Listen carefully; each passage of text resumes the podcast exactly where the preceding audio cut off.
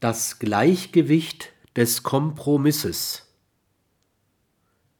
Kompromissbildungen haben die Aufgabe, das psychische Gleichgewicht im Feld einander widersprechender Ansprüche der verschiedenen Konfliktinstanzen aufrechtzuerhalten. Die Labilisierung des psychischen Gleichgewichts führt zu Gefühlen der Angst, der Scham, der Schuld, der eigenen Minderwertigkeit, der Niedergeschlagenheit, kurzum zu Gefühlen, die uns Unlust bereiten.